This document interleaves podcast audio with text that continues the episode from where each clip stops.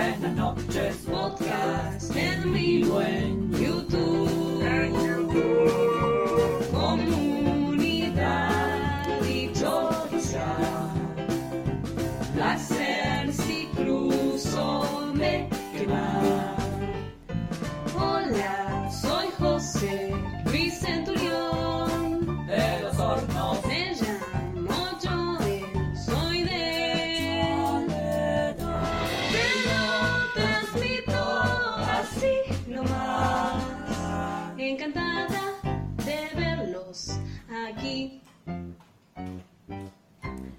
Tuyo, Julis. Muy bien, y así comenzamos el programa número 233 de Te lo transmito así nomás. Muy buenas noches, Casper. Hola, muy buenas noches, Julis. Muy buenas noches a toda la gente que nos está escuchando. Muy buenas noches, Nati. Muy buenas noches, Jorge. Y muy buenas noches, Nati. Muy buenas noches.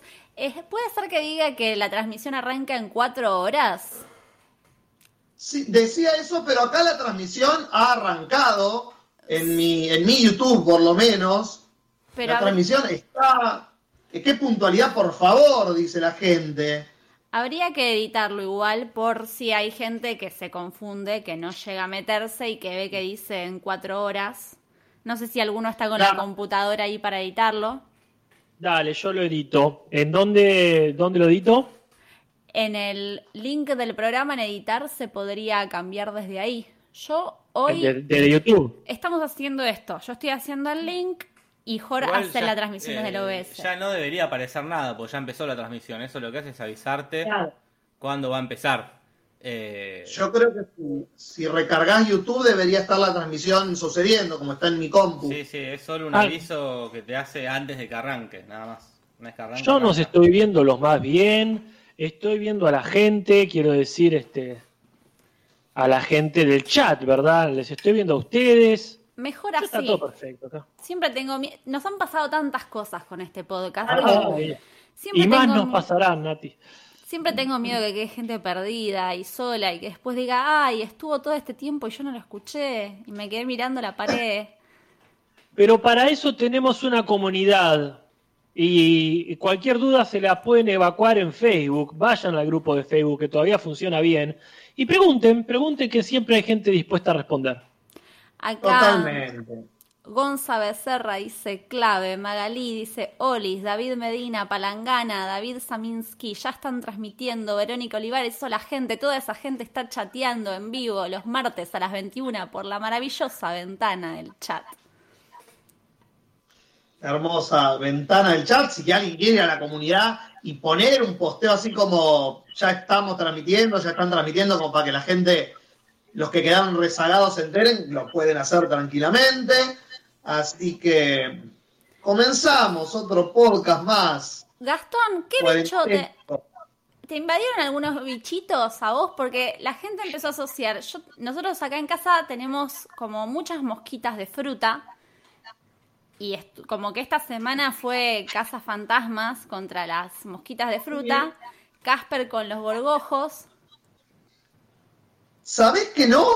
Y toco madera, porque nada, alguna que otra mosca, el típico mosquito que está dando vuelta, pero ninguna invasión. La última invasión que tuvimos fue de cucarachitas, pero fue hace como un año, de esas chiquitas hijas de puta, ¿viste? Que no se van nunca. Sí, sí, sí. Pero pusimos la jeringa y esa fue la magia que las terminó a hacer mierda. Y después de eso, no sé si será la misma jeringa que está haciendo cagar a todos los bichos, Claro. pero he zafado hasta ahora de la invasión. Porque Bueno. sí, la- eh, me empezaron a mandar mensajes y de todos lados me decían que esas mosquitas de fruta chiquitas, horribles, estaban por todas partes. Jauregui, Jauregui, nuestro productor que está en el chat, dice, sí, mosquitas de fruta por todos lados acá también. Es que, es que así como los lobos marinos invaden Mar del Plata y los cuatíes invaden, no sé, misiones, Claro. acá nos están invadiendo, este, la naturaleza recupera sus espacios y bueno, los bichos hacen lo que quieren. Mucho pasito más, a pasito. mucho más triste lo nuestro. Sí, vos decías, y de todas formas, Julis, que el dengue se adaptó al frío. Sí, estaba viendo una noticia ayer en País de Boludos que mm, decían que la Esa Gypsy se acaba de adaptar al frío, mutó, así que vamos a tener dengue en invierno también, porque las noticias buenas siguen apareciendo. Acá Uroboros dice, invadieron la cocina y no las podía sacar con nada. Solo el spray con alcohol funcionó. Las odio. Bueno, Chapi me mandó una foto de una trampa que hizo, que armó él. Hay unos tutoriales que son con botellas de plástico, que metes como la parte del pico por adentro y quedan como ahí atrapadas y hay que armar como una preparación. Acá la tenemos, pero ahora no funcionó. No, la, la aspiradora fue lo mejor. Mm. Yo hice un pacto con las mosquitas. Sí. Porque siempre están por acá. No, este, no es una novedad. Pero como mi problema va por otro lado, ahora con los gorrojos, ¿no? Por supuesto, que estoy esperando a ver si realmente murieron o si resurgen. Pero en su momento fueron los mosquitos. Las cucarachas nunca invadieron, pero alcanza que aparezca una para que dé vuelta a toda la casa. Así que con las arañas, con las arañas está todo bien. Todo bien. Lo que Salvo que.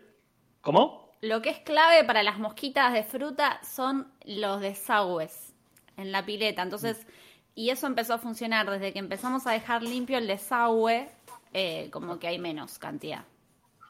Como que se crían en los agujeritos del desagüe de la, de la bacha, digamos. Ah. Sí, sí, una. Acá Joven Capó dice, me encanta que estén hablando de este tema. Ah, sí, es el menos rebuscado de, todos los, de tantos temas que, hemos tenido. Totalmente. Totalmente. Vamos con los Acá viví... Perdón. No, sí, vamos con los comentarios, iba a decir yo. Sí, podemos, podemos hacer eso. Vamos a algunos comentarios de, del podcast pasado. Quien tenga ahí el, el video ya abierto puede empezar con alguno. Yo acá tengo, mira, chiste para Julis. Oh, siempre bien. De Andrés Peralta. Dice, ¿cuál es el comediante de los 80 que es un transformer que se convierte en el auto de Pepe Argento? No, es demasiado específico. Sí, bueno, pero es este... Eh, eh, ¿Cuál es el comediante que se transforma en auto? Sería. Claro, no, no lo sé. Chevy Chase. Ah, está muy bien, claro. No me acordaba el auto que tenía Pepe Argento, la verdad. Sí, ahí fue para despistar, porque un Chevy es un Chevy. La pista falsa. Así que tenés a Andrés Peralta haciendo escuela. No sé, anda a darle clases, pasarle el link de tus clases online de juegos de palabras. Qué chistes pelotudos. Si después le paso el, el, el el mercado pago para que me deposite la plata y yo le doy unas clases de cómo hacer chistes imbéciles en dos semanas. Muy bien. Me estoy riendo porque... Como el orto. Me estoy riendo porque leía, o sea, descubrimos que la única forma que se calma es cuando eh, más o menos me, asesina, mi muñequito de crochet, de Nicolás del ah, Río, que decía otra vez. Es lo único que la calma y ahí está mordiéndome la cabeza. Yo temo que me empiece a hacer tipo como los muñequitos uh. sí. Y bueno, fíjate. Acá es probable. Tengo un comentario de Catherine Ramos. Y acá nos, es una sugerencia en realidad. El próximo podcast hagan la carrera de llegar a los 10.000 seguidores al Instagram de Te Transmito Así Nomás, que están cerca, y de paso tienen el sweep up, el sweep up eh, para deslizar, que es verdad, los 10.000 ah, seguidores. Bueno, vamos a hacerlo. Así que, Jorge, haz lo tuyo. Veamos a cuánto estamos ahora y a cuánto tenemos que llegar para cuando termine esta transmisión. El otro día eh, siempre paso mi parte de Red Despiertos. Estaban haciendo una fiesta por Zoom. No sé si la vio tu abuela, si estuvo en la fiesta de Zoom de Red Despiertos, Gastón. No sé si estuvo en la fiesta, pero lo estuvo viendo seguro. Como que hicieron una convocatoria y pasaban un link de Zoom y la gente estaba bailando en la casa y cada tanto las poncheaban y la pasaban en la tele. Mira qué lindo, mira qué lindo. Ah, le voy, a, le voy a avisar la próxima vez y la conecto a Zoom para que lo salude. Se muere, se muere de la, de la, de la felicidad. Tenemos que tener a tu abuela en la tele, por favor. Ay, por Dios, es lo que nos falta. Este, pero bueno, tenemos más comentarios. Cristian Alejandro, hace tres días editado, nos trae eh, su análisis sobre Kim de Better Call Saul que estuvimos hablando la semana pasada. Y nos dice, hay dos cosas de Kim, dice. Una, su segundo apellido. Dato que pusieron en forma de un comentario que hizo el juez que los casa. Los guionistas nunca sueltan algo por las puras. Aún falta por saber de su pasado. Yo no me acuerdo cuál es, habría que, buscarlo, pero... ¿El segundo nombre de Kim? Segundo apellido, según el comentario, de Kim ah. Wexler, pero no sé a qué nos referirá. Y dos, dice, ella se cree mejor abogada que Jimmy. La forma en como en tono burlón le dice a Jimmy que llevó mal el caso del hogar de ancianos Piper, nunca antes lo había hecho, hablar en ese tono. Creo que al final se ve una lucha entre los dos, asume Cristian Alejandro. Recuerden que el tomatodo amarillo, regalo de Kim, de Jimmy, decía el segundo mejor abogado, a la taza. La taza decía el segundo mejor abogado, pero en la taza de Sol en Breaking Bad dice el mejor abogado del mundo. Ah, detallesote. Detalles que nota la gente, me encanta. Cosas que nos pueden dar pistas para la última temporada de Better Call Saul. Jorge, ¿en cuántos seguidores estamos? Ya te digo, Gastón Julis. En 9048. Eh, o sea, estarían faltando 900. Eh, 902. 952. Bueno, entonces podemos buscar otro objetivo para el fin de este podcast. Es muy ambicioso, pero bueno. Eh, es, fácil si, eh, con, si todas las personas están escuchando, van y comparten. claro, no es imposible, hay que, bueno. Ponerse al hombro la campaña, digamos. Hay que ponerse al hombro una, una camiseta. Sí, sí, sí. Toda la gente que está escuchando ahora le habla a 30 amigos y los obliga, extorsionándolos con algo que sepan de ellos, llegamos a los 10.000 hoy. Así que ese es su objetivo, gente. Acá Parkman no lo estoy leyendo, pero lo recuerdo decía algo así como que el segundo apellido es Walter White. Creo que debe ser una referencia a Breaking Bad, dice. Me parece que sí. El segundo apellido es Salamanca y todo te explotaba. Hablando de Salamanca, Hablando de Salamanca, acá este, Santiago Jiménez nos comenta algo que estuvo muy, un lindo dato de esos de internet, que Tony Dalton, el que hace Lalo Salamanca, hizo de Mario Santos en la versión mexicana de los simuladores.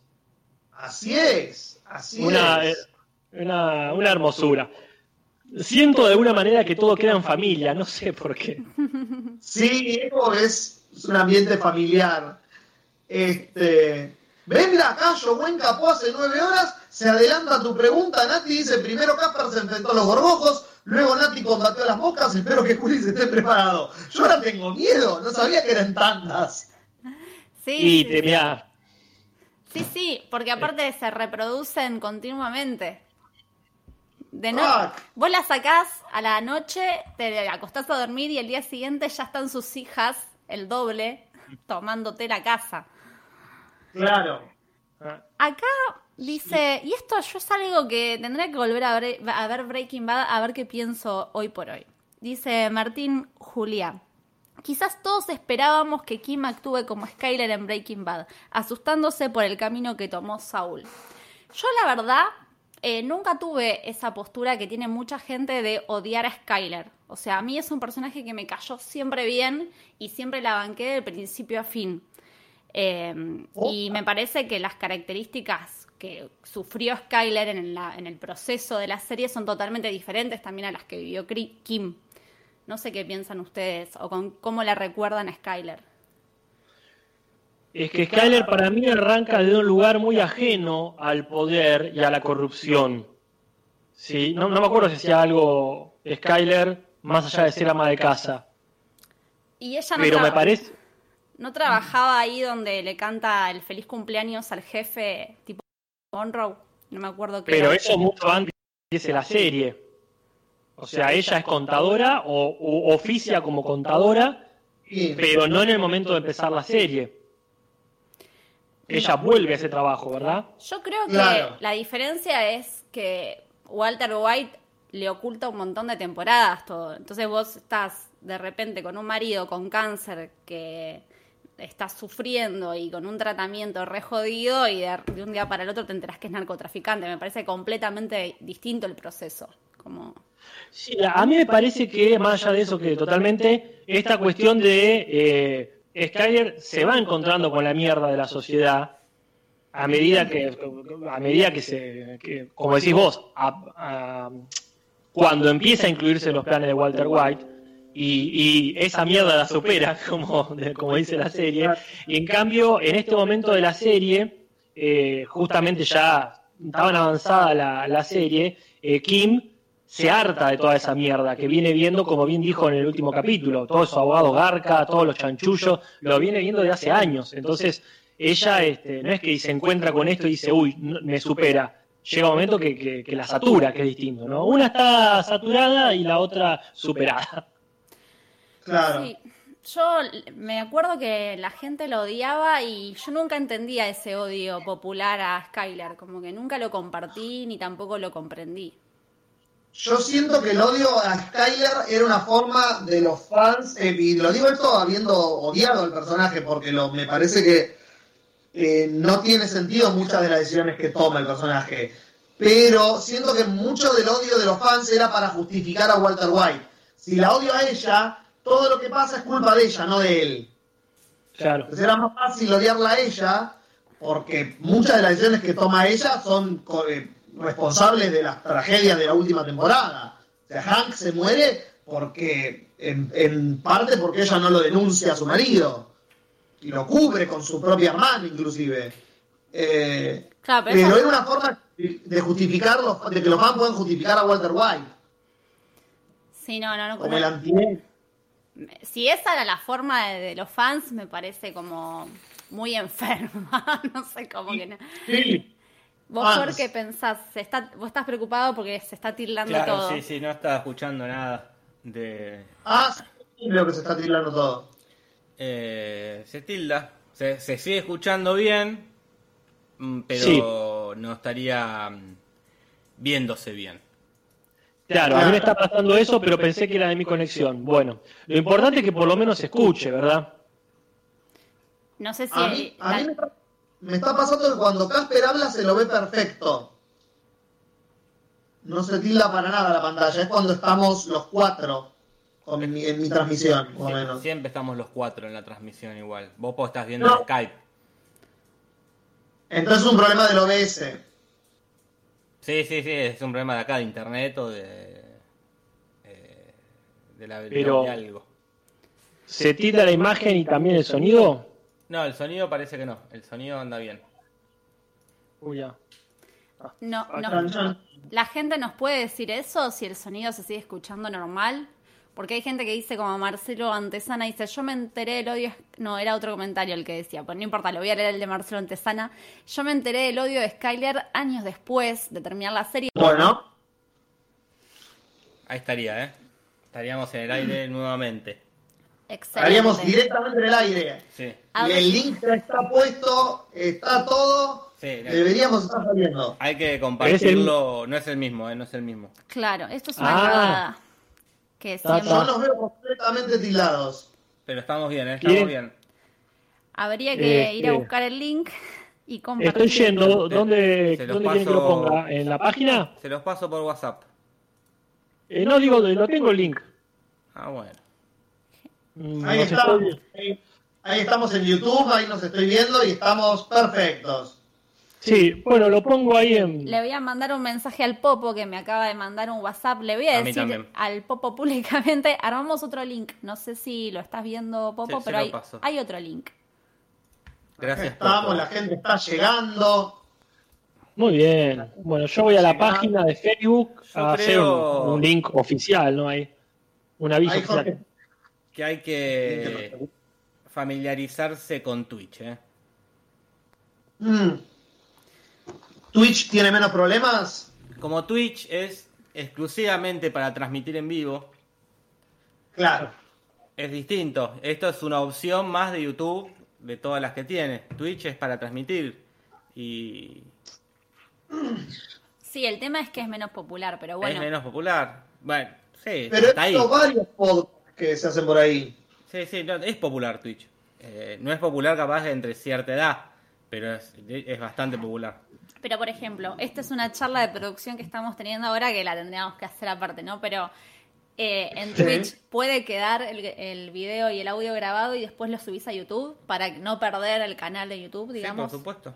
Lo bajás, lo terminás de hacer y lo, y Te lo graba. Y lo bajás, sí, por supuesto. Para el team diferido. Eh, Aviso, gente, la gente está diciendo que anda mal y yo nos veo bastante Sí, sí. tildados nuevamente. Anda re tildado. Se tildó de nuevo. Sí. Entonces podemos tener la reunión de producción total, no se escucha nada. Es que probablemente Eh, se escuche, No, pero es- aviso. Nada, sí, sí. es la imagen.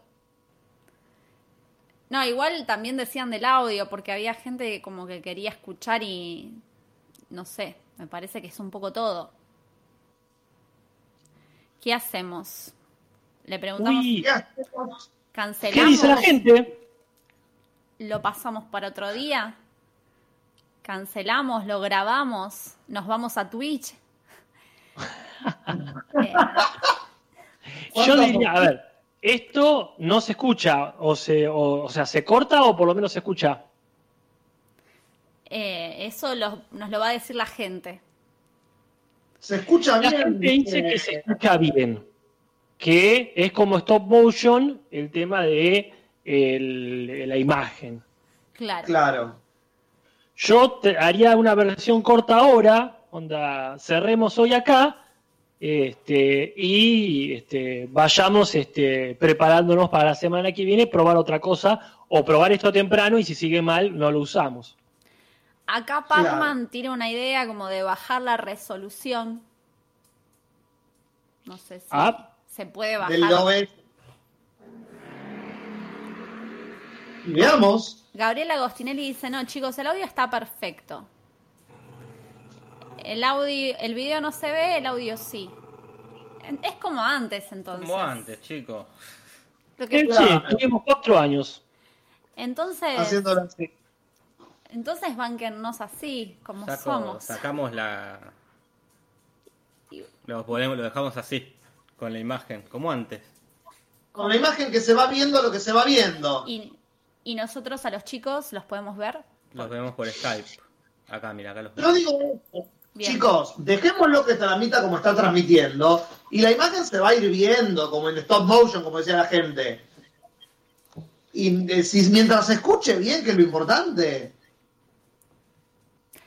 Eh, lo dejamos así, entonces ahora se está, lo que se está viendo es la imagen fija de la gráfica. Ah, ahora nos sacaste. Sí, pero fue una Bueno. decisión. ¿Están de acuerdo? Sí, sí, sí. Si a la gente no le molesta, está todo bien. Para que no confundan. Tanto que discutimos hoy si cerca de la cámara, lejos de la cámara. Al pedo. Sí, puta madre. Un debate fuimos. Que hoy tenemos un programón y el que viene va a ser mejor todavía. Así que, aunque sea, aunque sea, hagamos este como un preámbulo del que viene. Ya. Bien. Teníamos noticias. Si quieren, vamos directo a las noticias para ir avanzando. De una, Nati. Y un día. Vamos. Es re interesante el tema de Skyler. Yo creo que lo podemos dejar picando para. Yo Para cuando vuelva en vez de console. Claro.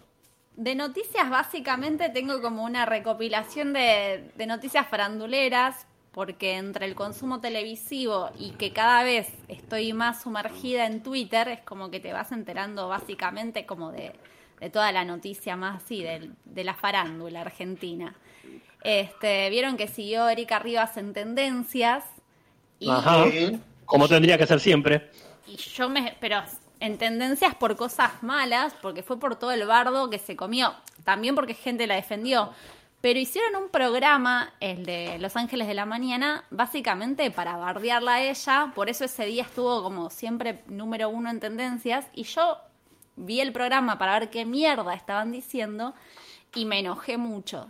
Y me enojé mucho y acá me gustaría hablar de esto porque tienen muy, eh, como que conceptualizan muy mal la cuestión del personaje y la actriz Ah, como que no podían separar, o sea, eh, lo que sucede es que se viraliza un mail donde Erika Rivas le dice a la producción un montón de requisitos que tiene para seguir trabajando en Casados con Hijos.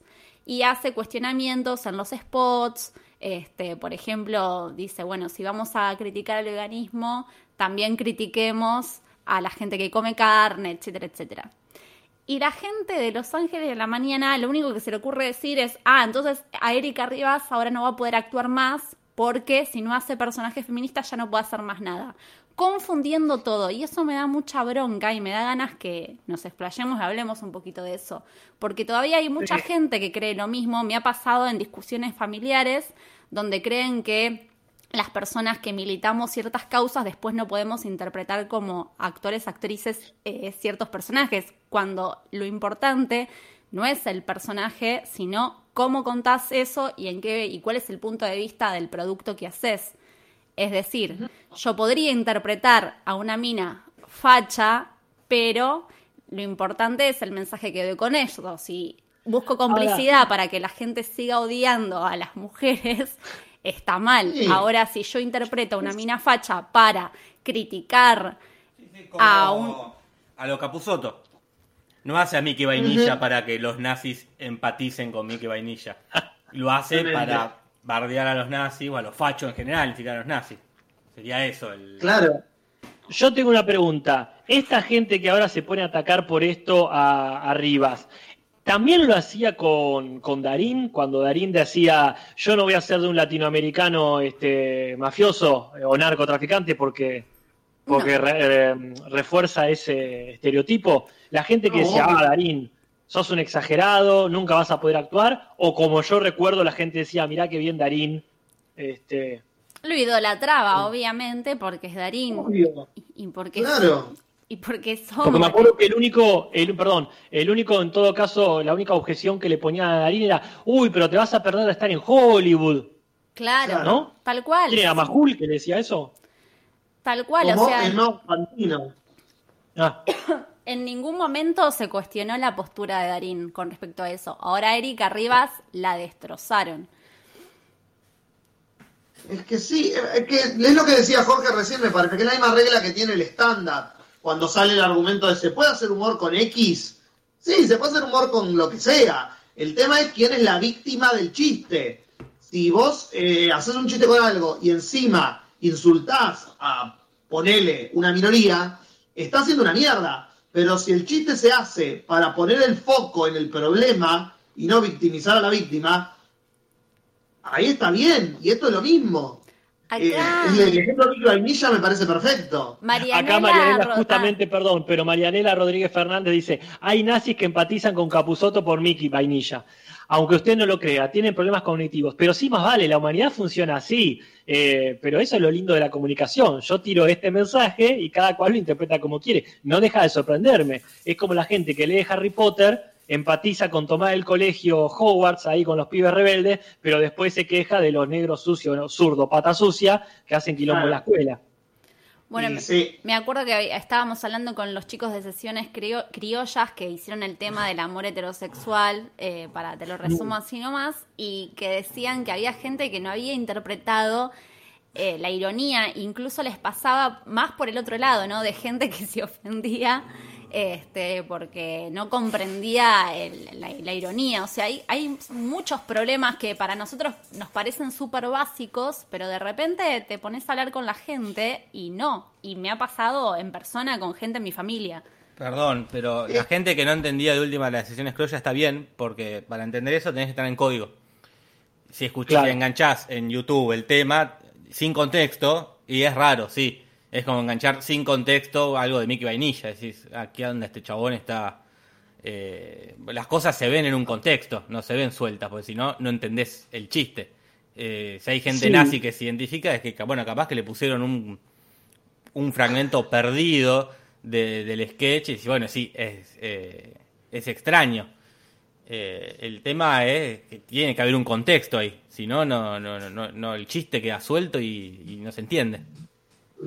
Sí, yo me acuerdo específicamente hablando de sesiones criollas en un centro cultural muy under, muy alternativo, que fui a verles ahí. Y este, claro, eh, la gente del lugar, eh, muy alternativa, digamos, ¿no? Incluso este, eh, tenía gente a cargo trans, muy, este, muy a, la vanguardia de, de las novedades sociales. Y que no le gustó para nada el tema. Le decía, che, pero ¿por qué cantan eso? Y era como, posta, ¿no le estás diciendo? como ¿Y qué pasa? Solamente habían escuchado el estribillo y por algún motivo, quizá por la acústica, no habían escuchado el resto de la canción. Pero aparte hay una lógica... ¿escuchaste, ¿Escuchaste esta parte, esta parte? Y ahí decían, ah, bueno, está bien, por la sumatoria de... O sea, el chiste se entiende en la canción del grupo por la sumatoria de ejemplos tóxicos que da. Pero como bien dice Jorge, si escuchás dos o tres sueltos, decir, ¿qué están reivindicando esta gente? Igualmente, si conoces sesiones criollas, ponele que escuchás, los escuchás tocar en un bar, todos los temas tienen como una, eh, una mirada, una postura muy clara también, o sea, es, raro igual, como no comprender esa ironía. Y es como, es raro aparte también porque ahí en, ese caso el mismo contexto era ideal, porque estás en el típico lugar platense, under, donde vamos siempre, la gente que va a esos lugares, la banda que ya conocemos, y así todo tenés algo para objetar, y ahí también, yo no sé si ya existe el meme, debe existir, eh, de los simuladores hablando de el anillo de Salomón, ¿era este tipo entiende la información de una manera particular?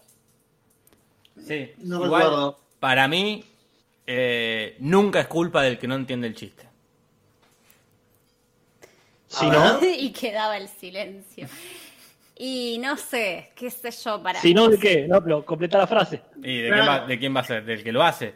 Si vos eh, eh, tocas un tema o haces un cuento un chiste acá y, y las 200 personas que están conectadas no lo entienden, eh, el problema es mío, no es de las 200 personas que están conectadas.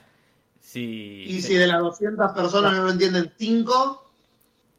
Bueno, en ese caso sí, estoy hablando en, cuestiones generales, no particulares. Digo, si alguien engancha en YouTube el tema de sesiones criollas y no lo entiende, no es culpa de esa persona.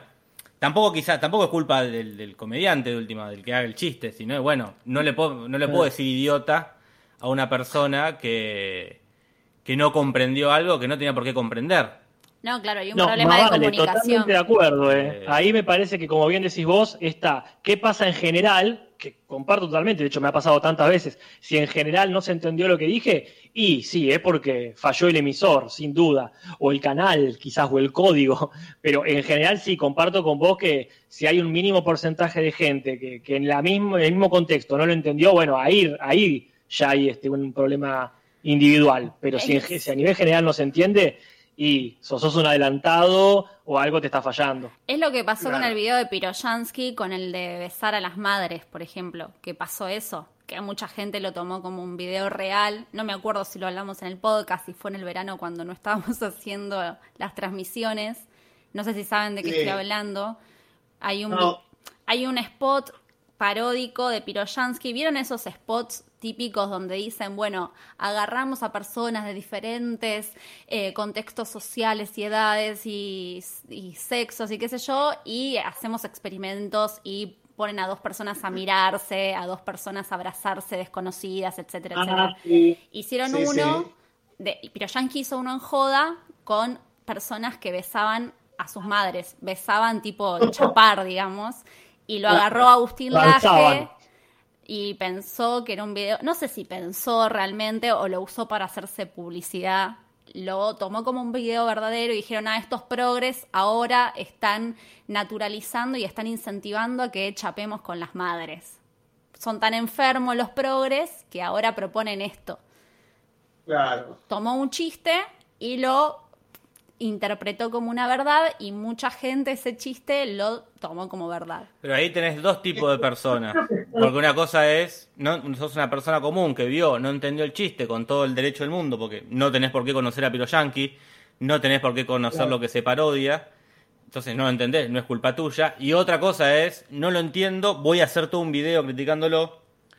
Entonces, bueno, ahí tendrías que haberte puesto a investigar para hacer ese video eh, y en la investigación hubieses descubierto que era un chiste. Eh, pero, es que, pero también está el mismo video. Hay, Gachi Fernández dice algo que, coincido, que se me fue un poquito para arriba, que eh, dice, el receptor del mensaje no puede ser tan pasivo, ponele voluntad. Y un poco, un poco coincido con eso, porque en la mayoría de los sketches así que son humorísticos, están hechos con cierto guiño Y yo creo que hay de las dos cosas. Está el hecho de, bueno, puede ser que el mensaje no esté bien hecho o el, el canal, como decía Casper, se pierda un poco. Pero también está un poquito de... Loco, es obviamente irónico. Hay una exageración de la realidad puesta a propósito para que se vuelva humorístico. Si vos crees que eso es verídico, también hay una cuestión de vos estás buscando que sea verídico. Pero, No, pero también es- está- Pero vos cuando haces algo, eh, eh, vos tenés que eh, contemplar todo tipo de público. Yo entiendo de que está mal ser tan pasivo, pero también entiendo que hay gente que lo es. Entonces, eh, bueno, también eh, ba- bancátela de última, es una cosa que dices, bueno, me va a pasar. Esto de, de- de- de que no puedo, yo no puedo controlar al público. Si el público quiere ser pasivo, que la mayoría del público lo es, Sí. eh, yo tengo que saber eso. Me puede chupar un huevo y decir, bueno, yo hago este chiste y el que lo entiende, lo entiende, el que no, no. Eh, o, bueno, hacer- tener más cuidado, pero no te podés quejar si cuando haces un chiste la gente no lo entiende. No, claro. Porque, bueno, o, o orientaste mal a tu público, o sea, te- vos eh, le erraste de público. Sí. Claro. eh, o como que yo, yo hago acá un chiste de fútbol. Sacando. el- Te vamos a dejar solo. Claro, no, y esto al final es como eh, Zampitini en Independiente del 68. Y nadie me va a entender. Y no es culpa de la gente, es culpa mía. Que tiene un chiste de fútbol en- de- delante de un público que no consume fútbol. Igual para Sí. mí, si vas a bardear, hay que investigar. Eso seguro, ¿eh? Sí, sí, sí. Como que yo lo hago mucho porque soy de enojarme bastante cuando veo publicaciones y antes de bardear investigo un toque, como que no me mando a bardear de una. Sí, ahí está Pero- siempre el factor tiempo, ¿no? Hay cosas que simplemente no se pueden entender de una, que necesitan, aunque sea una mínima digestión, o como dicen ustedes, investigación, lo que sea, un proceso cognitivo cualquiera, que sí, si no lo tenés y tu reacción es instantánea, y entonces siempre va a haber ahí un malentendido. El otro día estaba leyendo de una, un canal de Canadá que había hecho una entrevista a padres que estaban como padeciendo la calamidad de tener hijos enfermos de, este, ¿cómo se llama esto? Eh, ay, no me acuerdo, bueno, no, no lo voy a decir en forma de chiste. Eh, estaban enfermos de eh, ser hombres lobo. ¿Cómo se dice la enfermedad? Licantropía. Licantropía, gracias, gracias, nada. tal cual. Decía, nuestros hijos su- sufren de licantropía, es muy común en este pueblo, y el chiste era obviamente que no existe la enfermedad, ¿verdad? Y Claro. obviamente no, no faltó gente enojada porque este, veían que se tentaban en el set, este, que, lo- que los periodistas hacían fuerza para aguantarse la risa.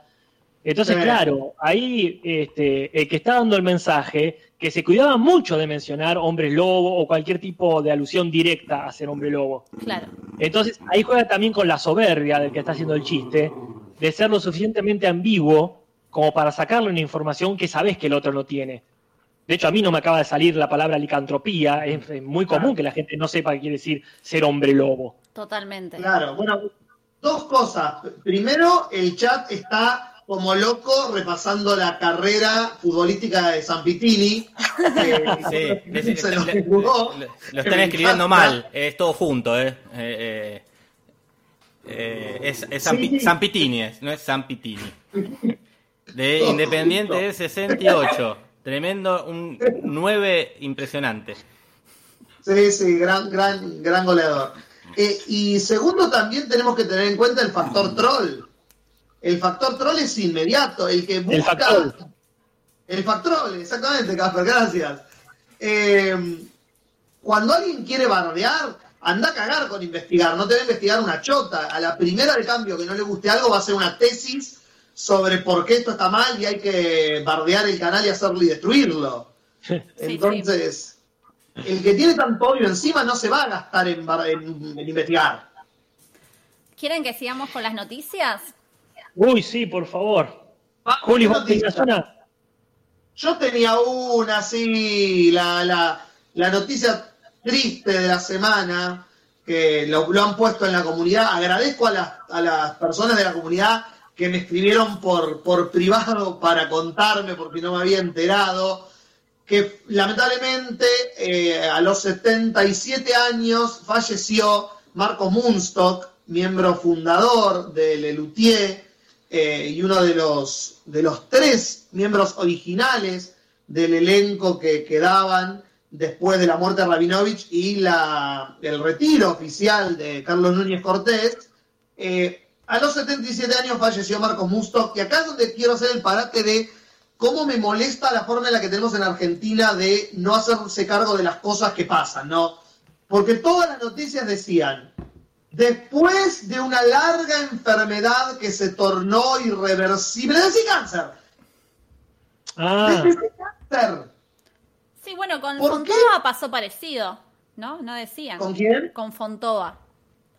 Totalmente. No dicen Pero pasó cáncer. con Rabinovich en su momento, pasó con Ginsburg en su momento. Esta, este miedo a decir de lo que murió la persona como si fuera a empeorar la situación o hacerlo más trágico. Yo creo que simplemente tienen que rellenar el tabloide.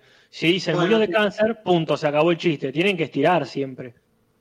Pero ponelo en el medio del artículo, por lo menos. Después de hacerte el poeta y alargar la forma en la que se murió, decila. Porque, ¿Por qué? Se, porque lo hacen siempre. Y es- me, me, me súper molesta, no sé por qué. Se murió, ya está, no importa de qué se murió. Y pero fíjate que en la tele, no sé, creo que en Los Ángeles la mañana decían eh, PUTA. No dicen ¿Y eso puta. dicen PUTA, como que hay cosas que los medios todavía no dicen. como cáncer, puta, concha. La palabra. Claro. Eh, PUTA. Mira. Entonces, bueno, imagínate. Hay cosas que todavía la tele o los diarios no dicen. ¡Wow! ¡Qué triste! En general. Sí, sí. Y hablando de cosas que los diarios no dicen, ¡Ah! vamos a lo que para mí es la noticia menos importante Para, ¿puedo hacer del tu- mundo. ¿Puedo hacer un, un paréntesis? Jorge, lo como quiera. Juli, ¿a- ¿afecta en algo eh, la muerte de Martos, Marcos Mustok en lo que iba a ser Lelutier en el futuro o ya estaban retirados? No, todo lo contrario, están más vivos que nunca, No, de- irónicamente. No, de hecho no, están muertos, hay dos que están muertos. Ay, no, bueno, yo dos no. Pero el, el, el, el grupo está más vivo que nunca. Marco Mustos no hacía funciones desde hace un año, Ah. eh, eh, más o menos. Ya él estaba como semi-retirado esperando si esto le pasaba, si se recuperaba, volver. No pasó. Pero los tres reemplazos que habían llamado, ellos habían llamado dos reemplazantes después de la muerte de Rabinovich que se volvieron miembros estables. Eh, hace un año y pico se sumó Roberto Antier, el actor Roberto Antier, al grupo, que por ahí por nombre no lo, no lo conocen, pero si lo googlean es alguien que vieron haciendo de secundario en un montón de, de programas y películas de, de, de- de cine, películas de cine, que redundante. Eh, Oh, y, y después de que se retiró eh, Mustok, o sea, se, alejó, se volvió miembro estable. Y volvieron a ser seis los de Luthier. Y no solo no están retirados, sino que están preparando un espectáculo nuevo que iban a estrenar antes de la cuarentena y todo lo que está ocurriendo, así no nos demonetizan el video. eh, en el que iban a hacer obras nuevas no solo refritos como estaban haciendo en los últimos años, sino que por primera vez en aproximadamente 10 años iban a hacer eh, sketch nuevos, Lelutier. Escritos, imagino, por los miembros nuevos de Lelutier.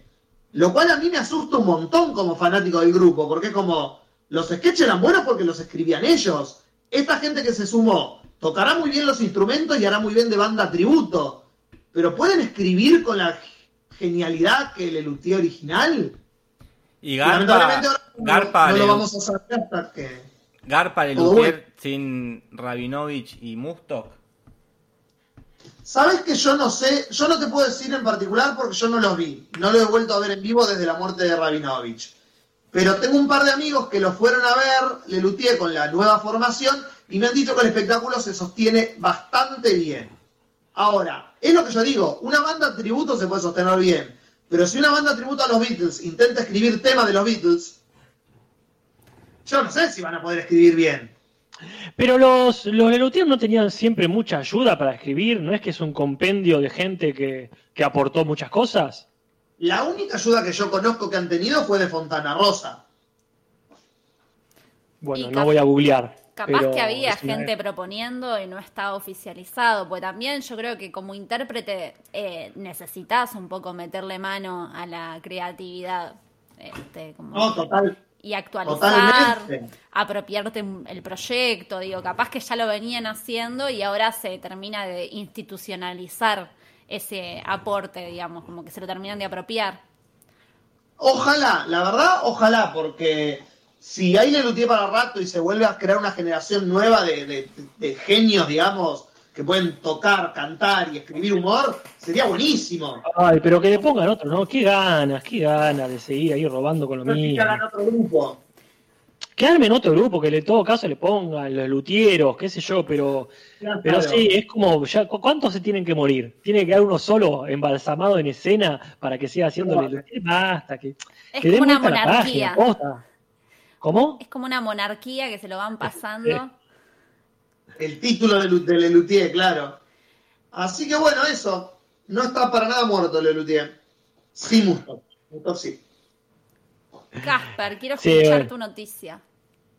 Sí, bueno, porque pasa esto. En realidad esta noticia es simplemente el prólogo de la noticia que tiene que venir cuanto antes, ¿no? Porque ya si, si el Pentágono nos tira una limosna de información legalizando un par de videos de mierda que ya hace años se vienen difundiendo por las redes, ya es como que no tiene más sentido que vengan ocultándonos la verdad. Hay ovnis entre nosotros, por lo menos en el estricto sentido de que son objetos voladores no identificados.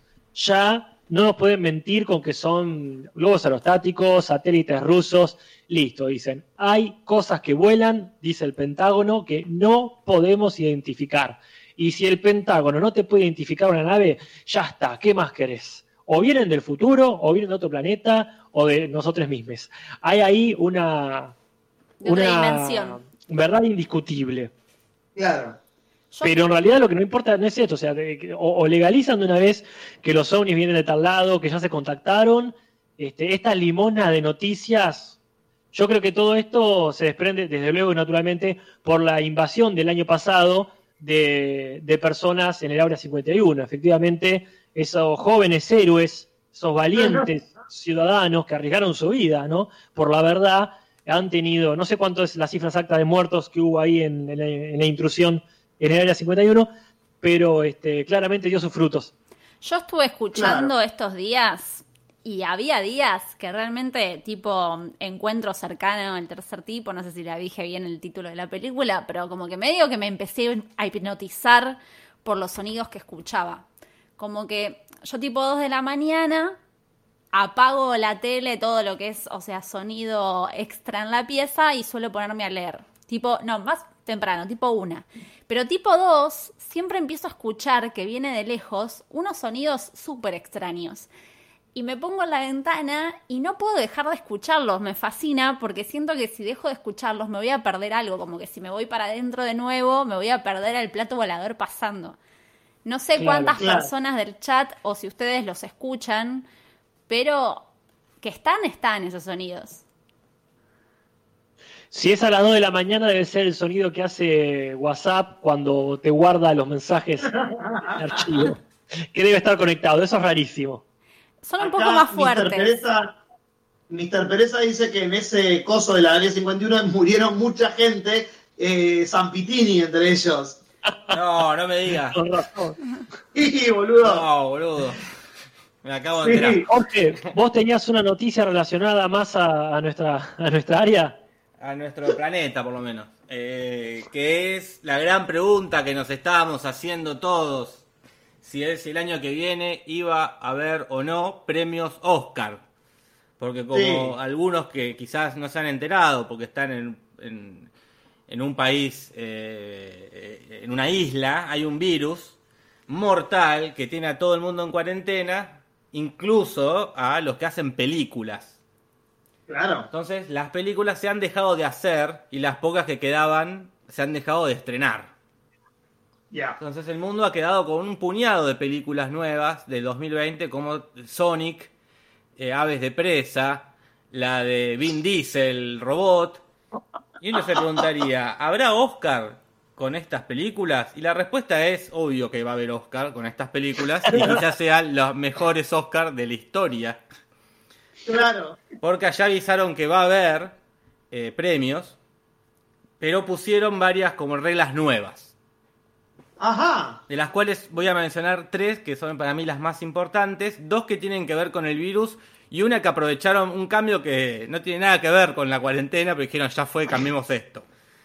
Bueno. Eh, el primero tiene que ver con esto de que ya las películas no hacen falta, no van a hacer falta, por lo menos en esta entrega, que hayan pasado por el cine. Y tiene lógica. Porque probablemente ya no pase ninguna más por lo que va del 2020. Como por ejemplo, Claro. tampoco creo que queden buenas películas. Creo que queda Black Widow, La Mujer Maravilla, ponele.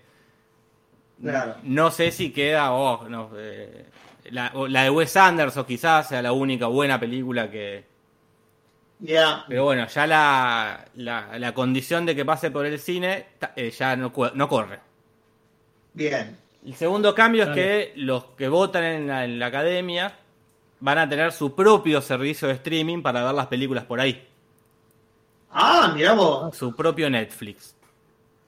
Qué bien. Pero el más interesante es que sacaron la categoría de mejor, eh, de mejor mezcla de sonido y mejor edición de sonido para hacer una sola que es mejor sonido.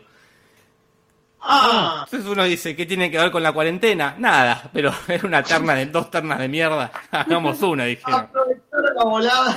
aprovecharon la, la situación y dijeron, saquemos estas dos ternas que nunca nadie las entendió. nadie entendió jamás cuál era la diferencia entre una y la otra. Eh, me parece bien igual. Cualquier cosa que acorte los premios me parece...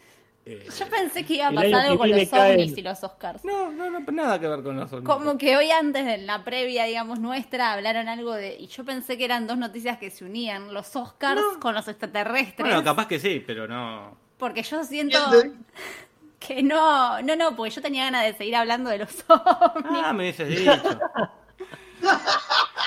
No, que en La Plata se hizo una cuenta que se llama Yo lo escuché y están subiendo videos la gente de las cosas que escucha. Y hay una teoría que es esta cuestión de, de las masas de aire que no se escuchaban en la vida anterior, digamos, porque, porque había ruido y ahora sí se escuchan. Pero mi pregunta es, si antes en La Plata no pasaba una mierda a las 2 de la mañana o un miércoles, ¿por qué ahora las escucho? Esa es mi pregunta. Y mucha gente que anda en zonas descampadas, de hecho, eh, hay Eva Machado, ustedes la conocen, hablé con ella, me dice, yo escucho lo mismo, Fede también, que su pareja, y él me dice, yo cruzaba toda la ciudad, no me acuerdo de dónde a dónde iba en bici, y nunca los escuché, y eran zonas re descampadas. No es que estamos hablando de ciudades con fiestas electrónicas hasta las 7 de la mañana. Entonces digo, alguna diferencia hay. Algo está pasando. Quizás no sean ovnis, pero algo está pasando. ¿Cómo se llama el grupo? Yo lo escuché. Decime que se llama Yo, yo lo escuché y vos no me avisaste. No me avisaste, gracias, Casper. Es lo único que podía pensar. Yo lo escuché. No, ustedes No, no. no, Y bueno, no, después lo busco, no quiero tocar No, no, nada, y hay sonidos muy bizarros, a ver si los puedo poner, porque yo llego a escuchar como muy de lejos, y también esta cuestión de que no todo el mundo los escucha, porque eh, como que vibran en una frecuencia que algunos oídos las escuchan y otras no. Por ejemplo, una base es que la gente de más de 36 años no los escucha. El otro día hablaba, a ver si... este Mirá Yo no loco. escucho la cortina del podcast, voy a escuchar los ruidos de los aliens. Imagínate. Escucha.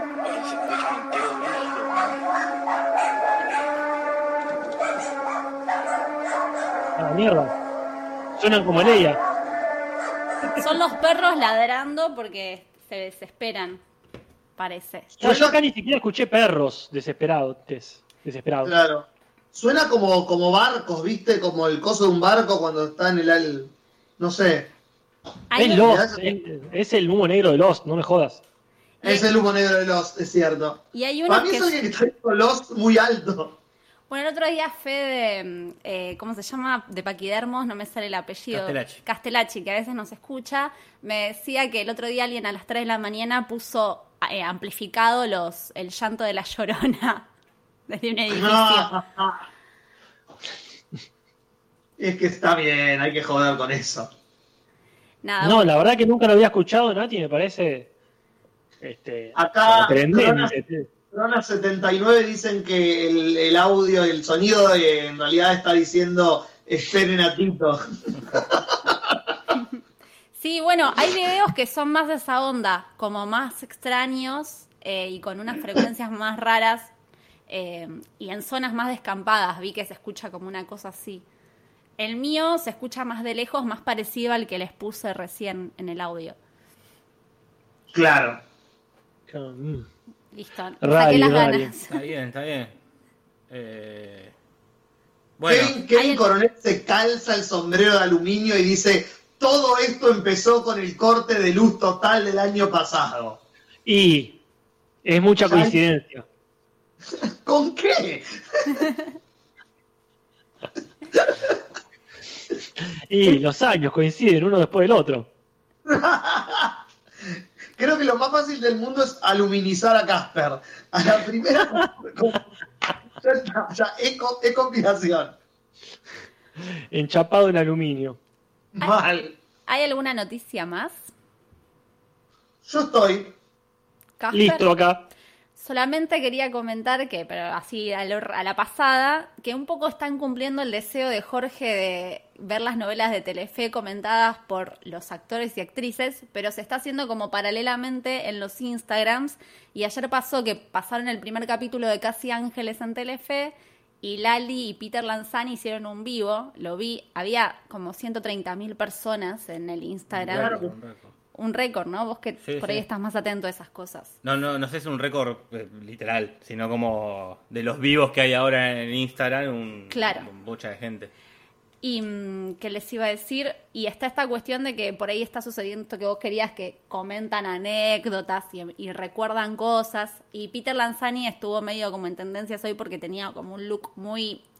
eh, barba muy larga, pelo largo, parecía el náufrago. Igual él dijo que era porque está haciendo una película y no se puede cortar el pelo ni, ni afeitar.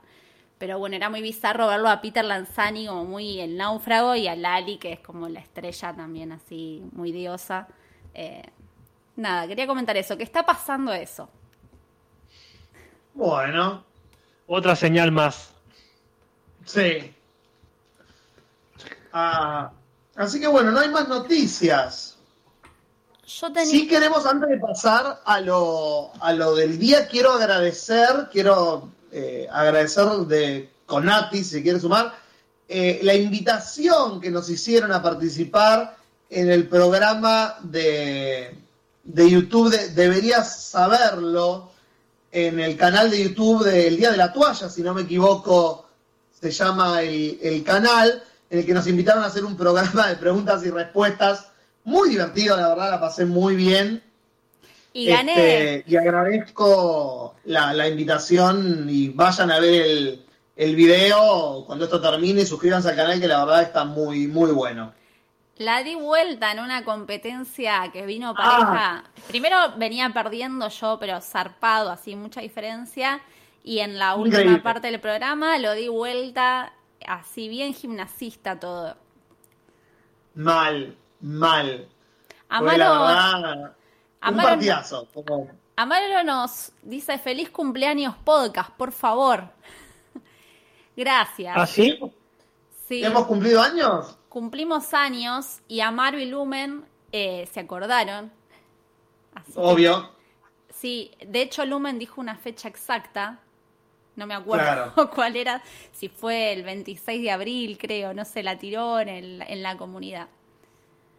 Ok, y serían cinco años. ¿Cinco No. Y creo que sí. Nunca decía tanto que estés equivocado. Ja, ¿Por qué? Cinco años, una carrera universitaria. Y cuatro seguro, por eso digo, pero vengo, vengo diciendo cuatro años desde el año pasado, así que asumo significa que este sería el quinto. Soy Ah, malísima yo con las fechas, así que y con el tiempo en general. No podría decir. Si me decís que fueron 10, te creo. Claro. Mirá, no bueno, sé, no sé. felices, felicidades. Felicidades, gente. Alguien en la comunidad lo va a saber, va a saber la fecha del primer podcast. 7 de abril, dice Amaro. ¿De qué año, por favor? Si alguien se acuerda del año en el que empezamos esto, que lo diga porque yo ya no sé nada. Una locura. Paralelamente, Día de la Toalla está en el chat y nos dice Yash o Yay, algo así, no sé cómo se lee. Claro. Así que pueden entrar al canal después para ver el- el- el- la competencia. Ya tienen ahí Día de la Toalla a mano para chusmear. Así es. Acá dicen 5 años. Iván Petino nos dice 5 años. Fabio Garfio- Garifo confirma 5 años. 5 años, chicos. Genial, somos como una especie de... ¿Mirko ya tiene cinco? No, Mirko tiene tres. Sí. Mirko tiene tres. cuatro- Sí, sí, tres años. ¿Quién tiene cinco? Un montón de gente. Camilo, Camilo mantenía. larga ustedes, chicos. Casper, ¿Camilo tiene cinco? Para mí, para mí tiene cuatro, Camilo. Cinco dedos en cada mano tiene Nati, es lo único que sé. Se los conté al nacer. Eh, al hijo de Ren estamos hablando, ¿no? Claro. René está por ahí, que nos diga. Bueno, René sacó su segundo episodio de Caída de Ficha, Sí. Muy bueno. analizando a Yo ya los estoy usando en las clases. ¿Cómo? Yo ya los estoy usando en las clases, ya es material. ¿Vos hace cuándo no sacás video, Casper? Y la verdad que ya acá una semana. Epa, epa. Y sí, pero fue doble el anterior. Compensa. Sí, sí, es, es verdad, es verdad, estoy, estoy perezoso.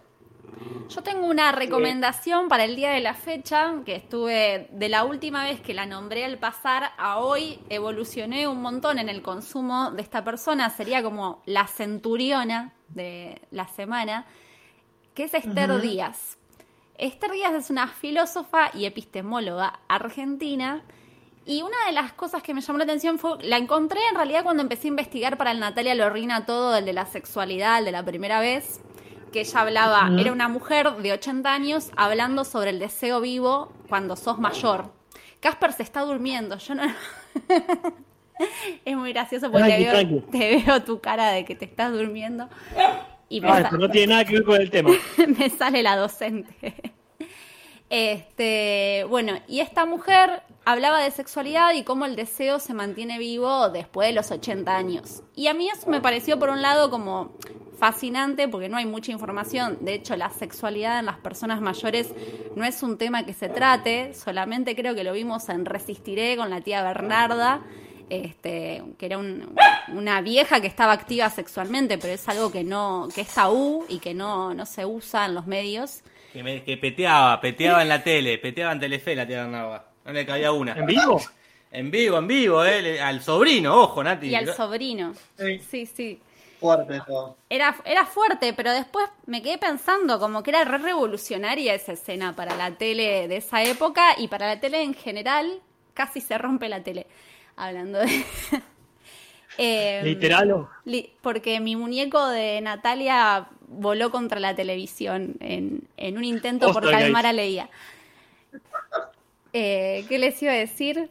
Bueno, y esta cuestión la escucho a ella hablando de sexualidad, me llamó la atención, usé un fragmento en el último video y me empecé como a fanatizar, empecé a ver clases de ella, ella es docente de la UBA y mm, tiene una carrera impresionante y empecé a ver entrevistas y la mina tuvo una vida súper dura porque la- no la dejaban estudiar. Claro, era algo que les pasaba mucho a las mujeres que tienen 80 años hoy, que cuando tenían 15 años le decían, bueno, vos podés ser mamá, abuela, a lo sumo y costurera, como lo- los máximos objetivos que podía llegar a alcanzar. Y ella quería estudiar, medio que se le planta a la familia, la familia no la deja estudiar, entonces dice, bueno, para salir de mi casa, me caso. Eh, lo mismo le escuché a Mercedes Morán en últimos cartuchos de estos días que contó lo mismo, que para irse de su casa en esa época te tenías que casar. Este, y bueno, y mucho tiempo después tuvo un marido golpeador, toda una vida re dura. Eh, finalmente, alcohólico. alcohólico golpeador, termina el secundario a los 26 años, se, logra salir de ese hogar tóxico, estudia, Mm. se recibe y la recontra, o sea, como que gracias a su esfuerzo, digamos, y, y su trabajo, como que le empieza a ir súper bien y escribe libros y hoy por hoy tiene un montón de libros escritos, hizo una película que se llama Mujer Nómade y justo esta semana la liberaron en Vimeo, la vi ayer. Eh, si se meten en el Instagram de ella está el link, se llama Che, Esther. Nati, ¿es una película autobiográfica o es de ficción? Es una película autobiográfica donde justo yo estoy leyendo el libro de ella que se llama Filósofo Punk y Ajá. Hay muchos de los textos que están en el libro que aparecen en la película, solo que aparecen en un tiempo presente donde ella los está contando ahora, viéndose a ella en el pasado, digamos, ponerle ella a los 80 en la peluquería, contándole cuando el padre, cuando ella tenía cinco años, la retó a la hermana y como la hermana no le da pelota, le agarró un cuchillo y se lo tiró por la espalda y le, le- le clavó el cuchillo en la espalda. Cosas que pasaban en esa época. Este, el libro es fuertísimo porque es como una especie de Fleabag. Cuando le empezás a leer decís, ah, claro, y ella se expone un montón, o sea, cuenta cosas muy terribles de ella misma, o sea, con- haciéndose cargo de las cosas que hizo, de, tomándolo como también eh, como algo conflictivo, como por ejemplo, no sé, eh, cogerse a los amigos de la hija, o sea, les tiro así como datitos porque realmente es muy atractivo el libro y la peli está buena, pero me parece como más interesante igual leer el libro, aunque es, es bello también verla a ella contar y hacer estos relatos en la peli. Eh, la peli es Mujer Nómade, el libro es Filósofo Punk y ella es Esther Araceli Díaz, por si la quieren buscar. Sí, yo estuve viendo eh, una entrevista este, que, claro, no, no da ni, ni de cerca un pantallazo como que está diciendo vos. De hecho, como decían ustedes de la televisión, creo que en un momento no dice puta por cierto pudor, ¿no? Dice- Claro.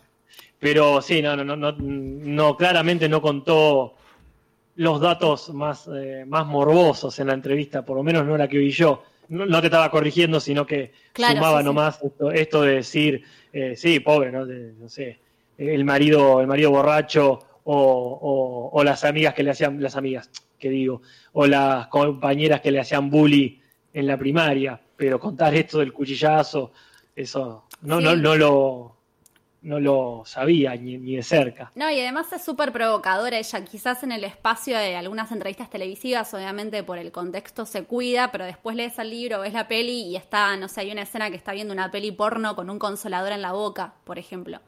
Eh, y es una señora de 80, ¿viste? Como que estas cosas que no estamos acostumbradas, acostumbrados a ver. Gente grande con juguetes eróticos, por ejemplo.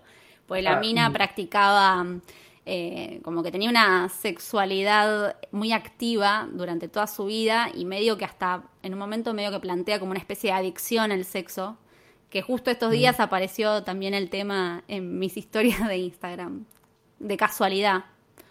Pero ¿De la adicción al sexo? sí, Ah, no, recomendé me la películas. perdí. Recomendí, recomendí, recomendé películas y series por esta cuestión de que veníamos hablando de sexualidad con el Natalia Lorrina todo y bueno, como que vi- devino en este tema y justo ahora leyendo el libro me doy cuenta que claro, ella tenía eh, como que a veces le traía conflictos, como por ejemplo esto de que estar, de cogerte amigos de tu hija debe ser retraumático también para, para la, la hija, digamos. Sí, acá Edgardo Hugo Zapico menciona también el caso de Marie Curie, que estudiaba clandestinamente, no que se cogía a los amigos de su hija, hasta donde sabemos. Claro. Pero a mí lo que más me impactó fue, claro, este, la, la mujer yo no sabía que tenía 80 años. Claro, sí, sí, tiene Entonces, 80. cuando se, entonces se, empe- se empezaba a hablar de cosas de los años 30, ponele, y claro, pasó casi 100 años, o sea, que, que una mujer no pueda estudiar por tal o cual motivo, bueno, uno lo entiende, pero que esto de decir no podía estudiar porque si, si estudiaba la secundaria ya era una puta, o bueno, más o menos algo que dijo así parecido, Claro, claro, parece de la edad media, ¿no? Claro, sí, sí. Es que es re loco porque también estamos acostumbradas a escuchar personas muy fachas de esa edad.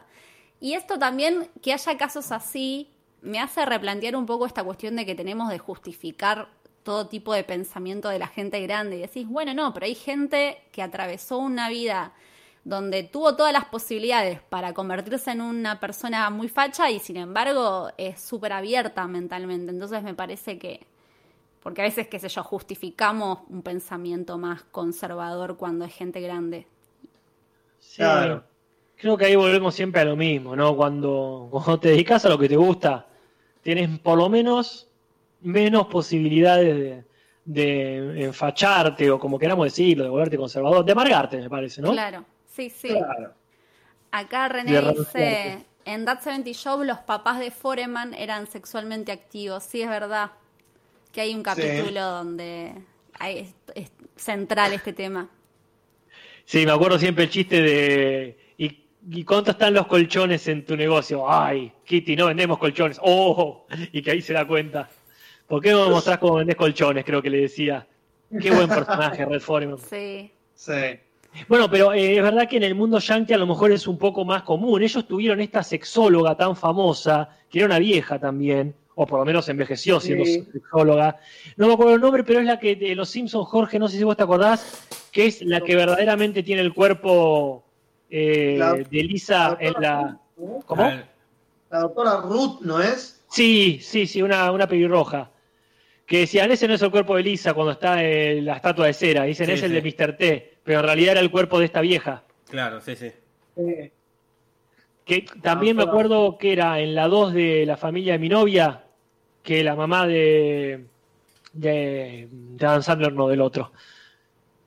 De Ben Stiller. De Ben Stiller, gracias. Este, era sexóloga también y tenía esto de decir, bueno, muchacho, está bien, no tienen 20 años, pero tampoco, tampoco están muertos. Claro. claro. ¿Quién era la madre? Barbara Streisand, ¿no? Barbara eh, Streisand, sí. Barbara Streisand es la, sí, sí, la madre de... Y Dustin Hoffman. El padre ahí haciendo el ridículo. Nati, mira One Day at the Time. La abuela no es sexualmente activa, pero tiene como bastante eroticidad y es Rita Moreno, alta actriz.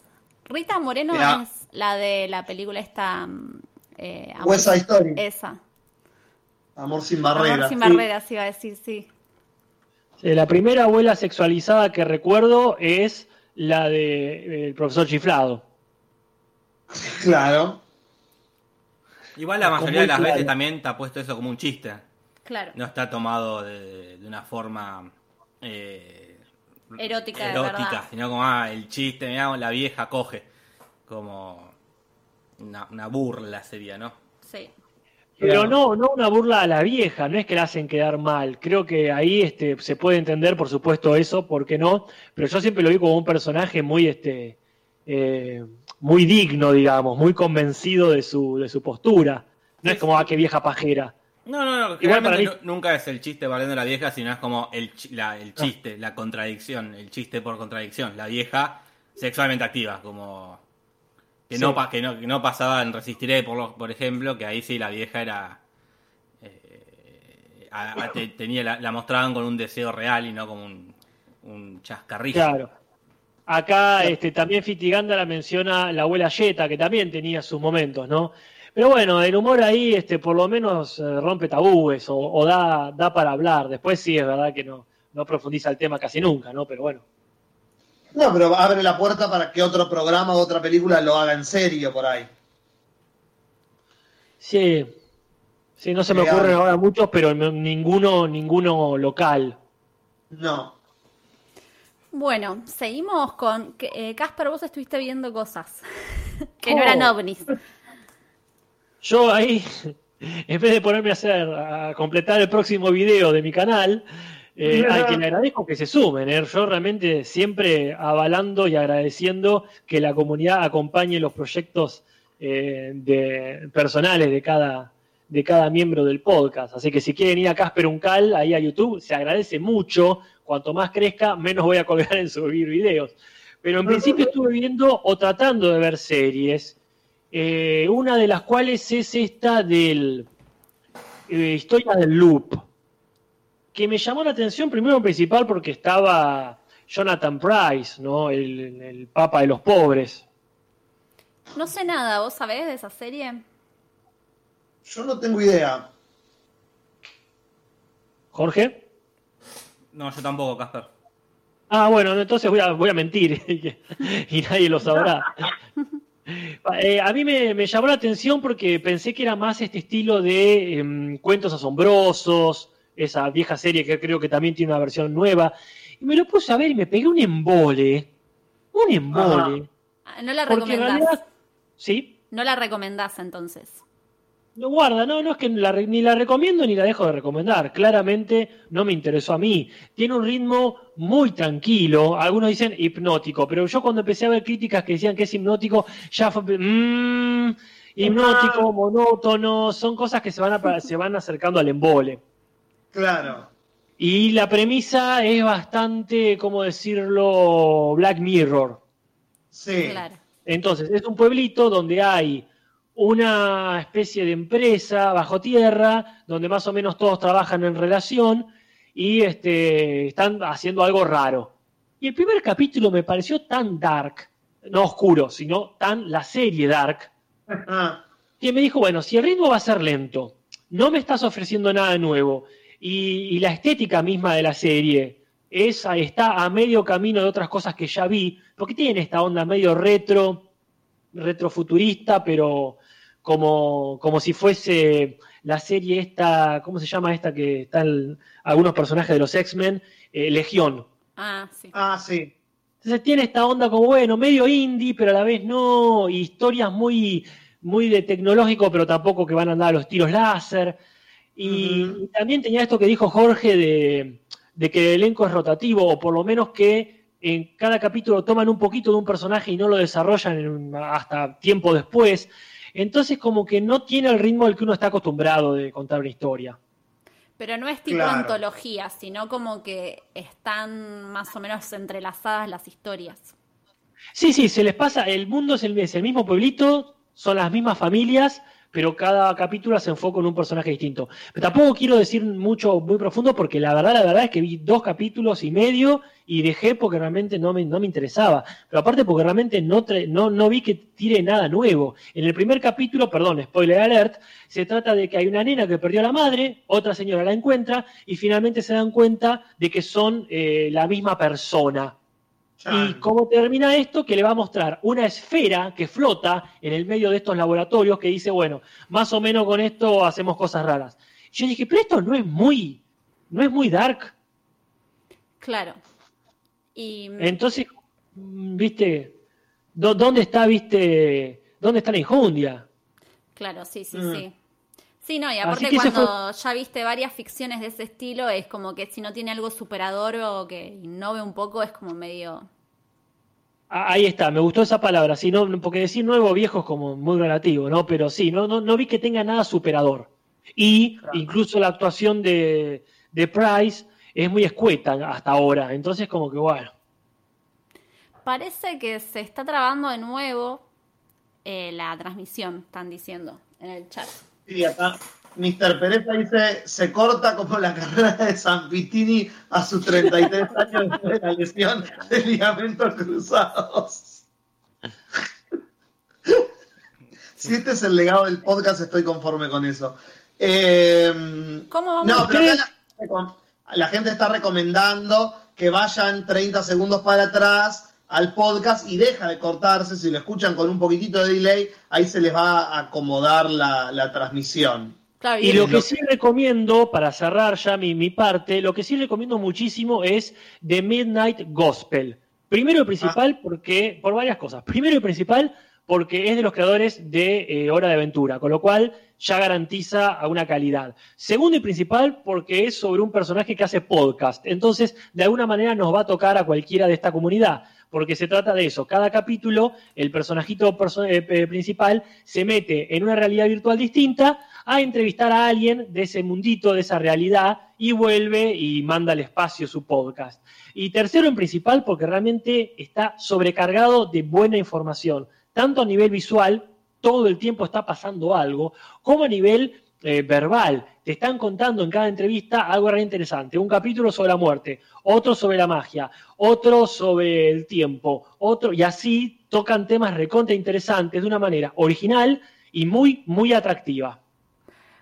Em, Claro. La gente está debatiendo cuál puede ser el problema. Hay veces que también el OBS anda mal o YouTube puede ser que ande mal. Porque la conexión nuestra está en verde, o sea, está impecable supuestamente. Claro. Que cuando falla suele ponerse en amarillo rojo, pero está verde, o sea, tenemos buena conexión. Pero puede ser que YouTube o el OBS estén andando mal, que cada tanto pasa también. Llegado el caso, como siempre les decimos, el podcast queda para la posteridad, así que quienes no puedan escucharlo perfecto, perfecto en este momento, pueden hacerlo un poquito más tarde y lo van a tener con un audio que no se corta. Em, si quieren. Ah, nosotros vimos el, el primer capítulo, Casper, y no me interpeló tanto. Como que no. Perdón, ¿de, de, de Loop o de la serie de. La de Gospel, no me acuerdo. Ah, me quedó. ¿Tiene algo que ver con Gospel, el, los coros Gospel? mira, no tengo ni idea. eh. Hasta ahora para nada. Que yo sepa. No, no me captó tanto. ¿Vos decís que le tengo que dar otra oportunidad? No, haz, haz lo que quieras. Para mí, como cualquier otra serie, eh, está bueno ver un par de capítulos para ver qué onda, pero la verdad, la verdad es que es muy constante. El primer capítulo eh, te muestra claramente lo que es, no es que va a cambiar la dinámica, salvo quizás en el anteúltimo o el último, pero en principio, en principio, la dinámica es muy parecida, el tono es muy parecido, la animación cambia un poquito, pero en general es muy parecida. Así que si no les interesó esa propuesta, es muy posible que no les interese la propuesta en general. ¿eh? Claro. Claro. Gastón, ¿vos viste Afterlife? Perdón, me están llamando por teléfono y tengo que atender por las dudas. Porque. No, son los sonidos, son los sonidos de los aliens.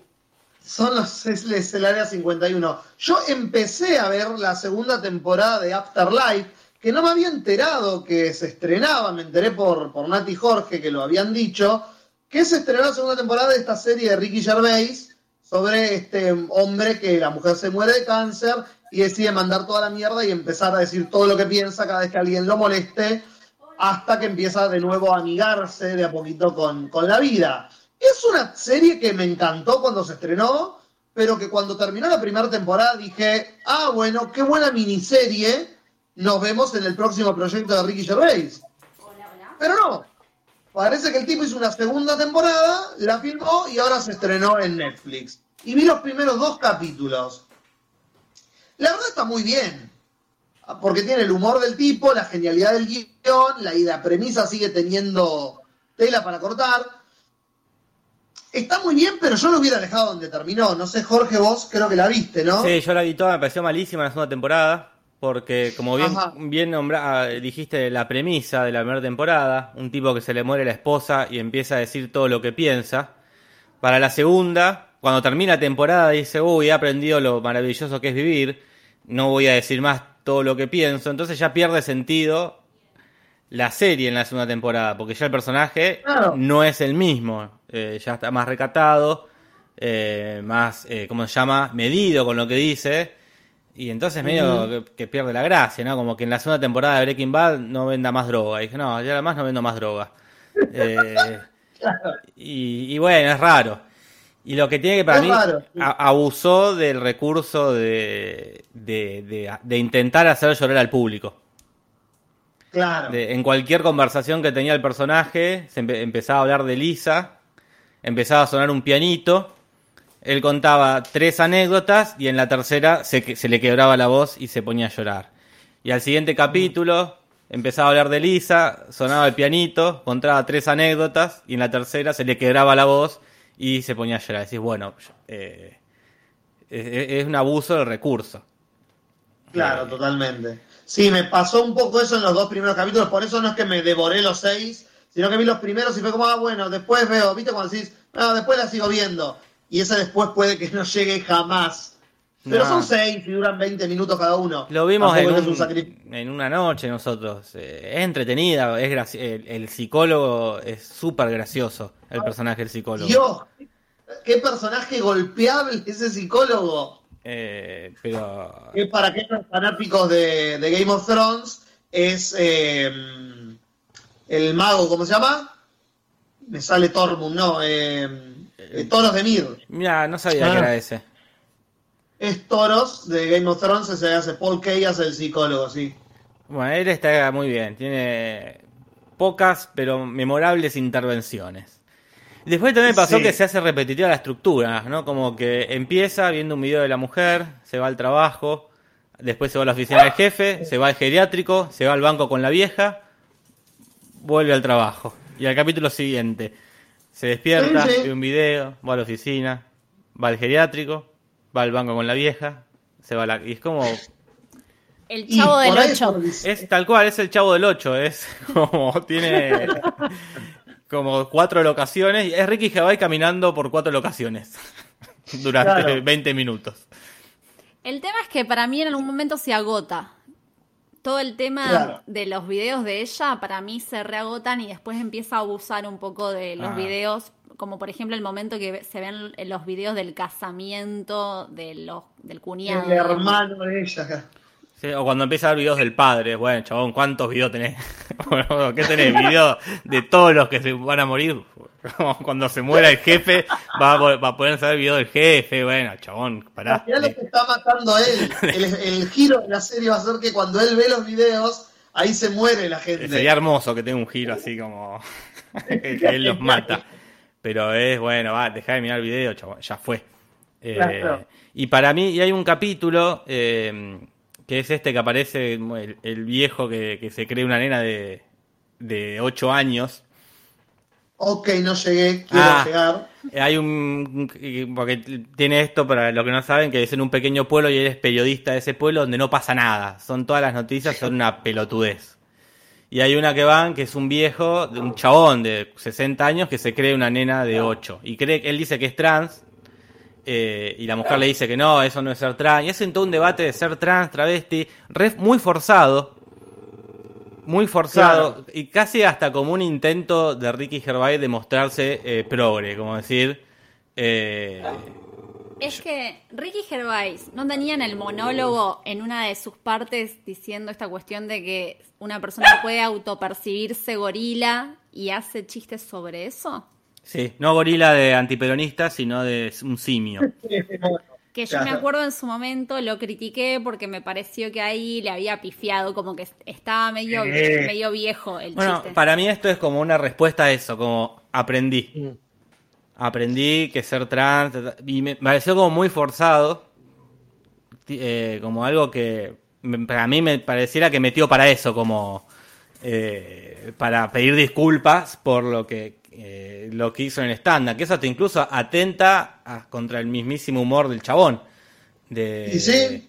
de, de- de ser irreverente o de ser medio incorrecto, que podés ser, eh, podés estar a favor de los trans y ser incorrecto, pero acá para mí buscó la, la salida como más fácil. Vamos a poner tres, cuatro textos donde yo Quedemos diga bien. que ser trans está bien y yo lo acepto. Como... Y el amigo tiene como mucho vocabulario. El amigo, que es otro viejo como él, dice, ah, no, bueno, porque está la sexualidad fluida y qué sé yo, y de repente los dos tienen son expertos en Claro, diversidad sí. sexual. Sí, los chavos, Algo ¿por qué? de lo que nunca hablaron. antes. Claro, porque de repente saben sobre género. eh, eso fue rarísimo. Eh, como forzado, como meter. Pero es llevadera porque todos actúan muy bien, son medios graciosos. Acá Pereza tira que en la tercera se va a morir el perro. Eh, No, Ah, se conecta con John Wick. claro, ahí es donde. Qué gran perro ese que tiene. timón. eh. Qué gran perro. Qué gran perro. Me encanta el perro que el Muy, buen actor. Y con esa frase, frase de YouTube, podría decir, porque la acaba de decir en YouTube, vamos a ir a la encuesta de Mariela, ¿les parece? Sí, sí. Sale, vale. Que es justamente de frases de YouTube. Marielita, ¿estás ahí? Bueno, primero, ante todo, una encuesta nos pasó y mandamos un saludo a toda la comunidad dichosa. Gracias por su participación. Un beso grande y espero que estén bien. Lo mismo, un saludo grande para los cuatro miembros del podcast. Bueno, tenemos una encuesta y esta es sobre frase random favorita escuchada en YouTube. Podían ser, por supuesto, frases que reproducidas en YouTube, pero que venían de otros medios de comunicación. Tenemos, eh, les decía, cinco puestos y el puesto cinco es el señor indignado con su equipo de fútbol, el Tano Pazman, gritando, ¡Estamos en la B! En el puesto cuatro tenemos a un inspector de colectivos muy, muy molesto porque lo estaban entrevistando y le dice al periodista, atiendo boludos. Otra señora entrevistada en una marcha, conocida como la señora Bisman, en el puesto 3 nos dice que al pan pan, al vino vino y sobre las cartas la mesa. En el puesto 2 tenemos la pelea de Mauro y Samit, y a Samit diciéndole a Mauro, usted se tiene que arrepentir de lo que dijo. Y en el puesto 1 tenemos a un señor que nos explica cómo poder ser inimputable de asesinar a una persona, explicando complejamente cómo asesinarlo, mearle encima, alcoholizarnos, drogarnos y así finalmente eh, entregarnos a la policía. Por lo tanto, dice, sos inimputable, en 10 días salís. Bueno, ahí están, están todos los resultados de esta semana. Un beso grande a todos, espero que estén bien y esperen una próxima encuesta. ¿De qué era esta encuesta, perdón, Mariela? De frases de internet. Hay que renovar el. Son todas, tienen todas 20 años. Sí, mal. Creo que los clásicos de, YouTube dejaron de, hacerse. Sí, pues no hay más clásicos. Che, ¿qué pasó? Renovemos. una buena del chat hace un rato, una encuesta. No sé cuál tiene pensada Mariela, pero si, si, si tiene dudas de, de usar un tema actualizado ahí tiraron qué plaga va a asediar la casa de Julis eh, en lo que queda de cuarentena. No, no sé si tenía alguno pensado, pero esa es buena y, de ahora. Me encanta. Hola. Así que bueno. Hola, hola. Hemos, hemos llegado. Hemos ah, llegado al. Sí. Acá me apuntan que eh, nos hemos olvidado de agradecer a toda la gente que ha participado y sigue participando en la logia del podcast. La logia te lo transmito a toda la gente que está poniendo dinero en todos los medios que tenemos disponibles, ya sea este Patreon o Mercado Pago o ¿cómo eran? ¿Me olvido alguno? Patreon y Mercado Pago son las dos opciones. Eh, y son este y tenemos un montón de auspiciantes de sponsors que nos están bancando este año y que vamos a ver si la cosa en algún momento se acomoda hacia un lugar podríamos hacer lo que teníamos planeado y crean un montón de sorteos con cómics con pizza con cómic pizza y remeras sándwiches de remeras con pizza Ah, invitar gente al estudio, tener música en vivo, cruces con otros podcasts, rolear con gente del palo. Teníamos tanta, ya van a venir, ya van a venir. O hay que reinventarse, veremos qué sucede. Para el podcast que viene tenemos una consigna, ¿no es cierto, Marielita? Me encantaría que sea así automático. No funciona así, ¿no? Tenemos una consigna, vamos a habilitar las preguntas para los integrantes del podcast, o sea, nosotros. En la comunidad te lo transmito, así que si hay gente escuchando, métanse en la comunidad te lo transmito, tienen que responder preguntas para entrar, para que nos puedan hacer y las vamos a responder el martes que viene. Así es, va a estar ahí el posteo en la comunidad, acá pongan sus preguntas, así las centralizamos todas y en las respuestas ustedes ponen todo lo que quieran saber y el martes que viene haremos lo posible por saciar su sed de conocimiento sobre nosotros. ¿Por qué? No sé, pero lo vamos a hacer. Agradecemos a Angry Potato, que fue la última persona que se incluyó en Patreon. Puede ser que esté. Ah, no, sí está, está actualizada la gráfica. Pensé que habíamos. Está actualizada también, también a Carla Mancuso, que es la que se sumó última por eh, Mercado Pago. Así que siguen activas las dos las dos eh, plataformas, ¿verdad? Tengo un desafío para vos, Caspa. A ver. Tengo un desafío. Por favor. Que la próxima lo hagas con el War Art. ¿Te acordás? El War Art. no sé cómo. Bajate Word. No, no, dale, dale. Bajate Word del 98, no sé cuál. recojo ese guante, porque no se me ocurrió nada que meterle acá, ¿viste? Y meterle la mayor cantidad de. Los, ¿Te acuerdas los tipitos negros esos que tenían? Ay, sí. Mira, esa puerta estaba cerrada con llave al lado de la de Encarta. Dos cosas ahí clausuradas. Quiero que para el martes que viene sea lo más War 97 que se pueda. Dale, dale, me encanta. Al fin una consigna que puedo que está Sí, sí, vamos a darle ahí. Voy a, voy a preguntarle a Clipo que. Claro. artesanal va a ser todo. Por favor. Dale, dale, sí, posta, gracias a la gente, por supuesto que este, nunca es una burla para nuestros patrones. Eh, eh, la gráfica la hago como puedo, pero con todo el amor a la gente que nos ayuda con su aporte. Gracias a toda la gente que estuvo hoy escuchando. Disculpen los desperfectos técnicos, pero ya saben cómo es la cosa. Gracias chicos por estar ahí también del otro lado, Casper Gastón. Jorge, por aportar toda también tu tecnología. Al pedo, toda tec- al pedo. Al final tanta tecnología para que sea como al principio. Te lo transmito así nomás. Buenas noches, podcast en vivo en YouTube. En YouTube. Comunidad y Chorizal. La